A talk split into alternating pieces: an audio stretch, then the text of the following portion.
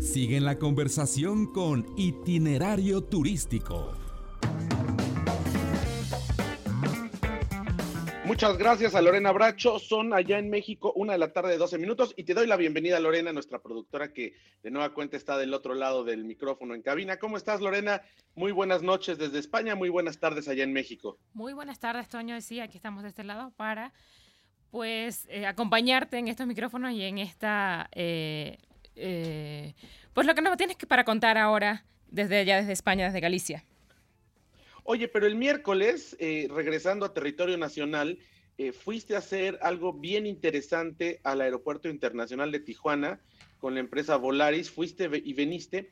Cuéntanos de qué se trata, porque bueno, pues ahora que hemos estado eh, haciendo estas coberturas también para, para entender un poco más del tema de la aviación, pues vale la pena que nos hagas una crónica de lo que viste, porque es parte de la seguridad, no solamente de una aerolínea como Volaris, sino de cómo funciona la aviación a nivel mundial. Así es, José Antonio. Pues el miércoles pasado hicimos una visita al hangar Matrix en Tijuana. De, al hangar, este hangar que administra, bueno, está bajo las... Eh, sí, administración de Volaris, ¿no? Ahí hacen, pues, reparación y mantenimiento, tanto preventivo como correctivo de todos sus eh, equipos eh, aeronaves. Este, y esta oportunidad, pues, fuimos a ver cómo hacían el cambio, que es algo bastante interesante, el cambio de una turbina este, a un A319 que de manera correctiva nos, eh, contaban los, el personal de, de, Volaris allá en Tijuana, que pues esto lo hacen eh, cada cierta determinada, digamos, kilometraje, si así, o horas de vuelo, es, es, como, es como lo podríamos llamar. Horas de vuelo, este, cada vez que el, algún equipo, alguna aeronave cumple cierta cantidad de horas de vuelo, eh, dependiendo del modelo, pues va variando la cantidad de horas de vuelo, pues ellos hacen esta, este cambio, esta corrección, hacen el mantenimiento de todo, o sea, tanto eh, por fuera, eh, digamos, toda la parte del chasis, si le podríamos decir así, al, a la parte del avión, y todas las... Eh, pues partes mecánicas y, y electrónicas, ¿no? hacen como un chequeo total y pues si se encuentran alguna avería o alguna algo que arreglar, pues lo hacen en ese momento.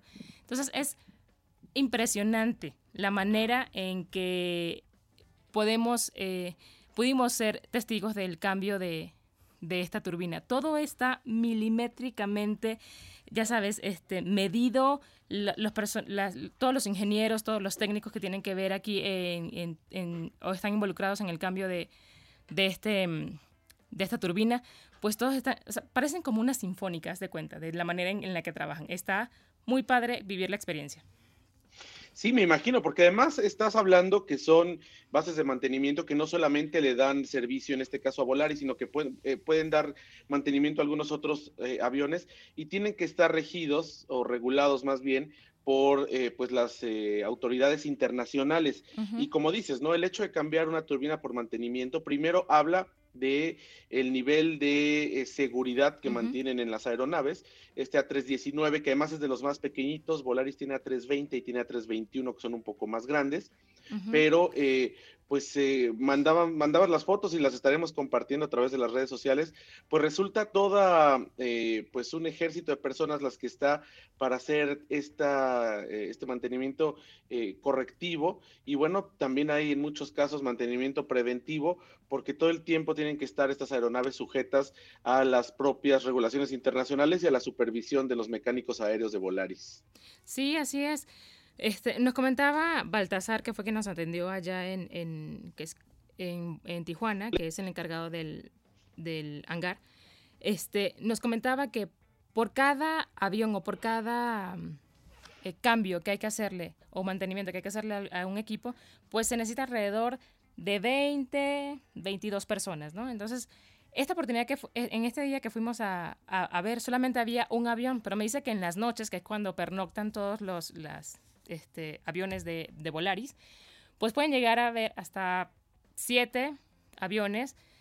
Obviamente no caben los siete en el hangar, pero este, hay como siete esperando. Hay dos dentro del hangar, mientras están los otros dos o, tres, eh, dos o tres aviones dentro del hangar.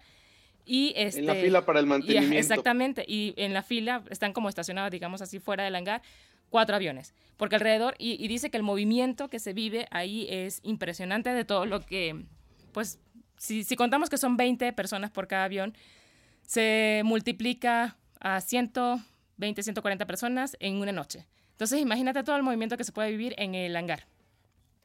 Sí, esto de verdad es impresionante y la verdad es que muy buena experiencia. Lástima que te tuviste que regresar. Sí. Que no pudiste bajarte a comer unos tacos de langosta, una cerveza artesanal o un buen vino del Valle de Guadalupe allá en, Tijuana. Pero bueno, pues pronto estaremos yendo, ya, ya haremos alguna cobertura pronto, Lorena. Pues eh, impresionante. Y fíjate que hablando de aviación, Lorena, después de esta experiencia que nos, que nos compartes acerca del cambio de una turbina, que por cierto era eh, General Electric o era Rolls Royce. Rolls Royce.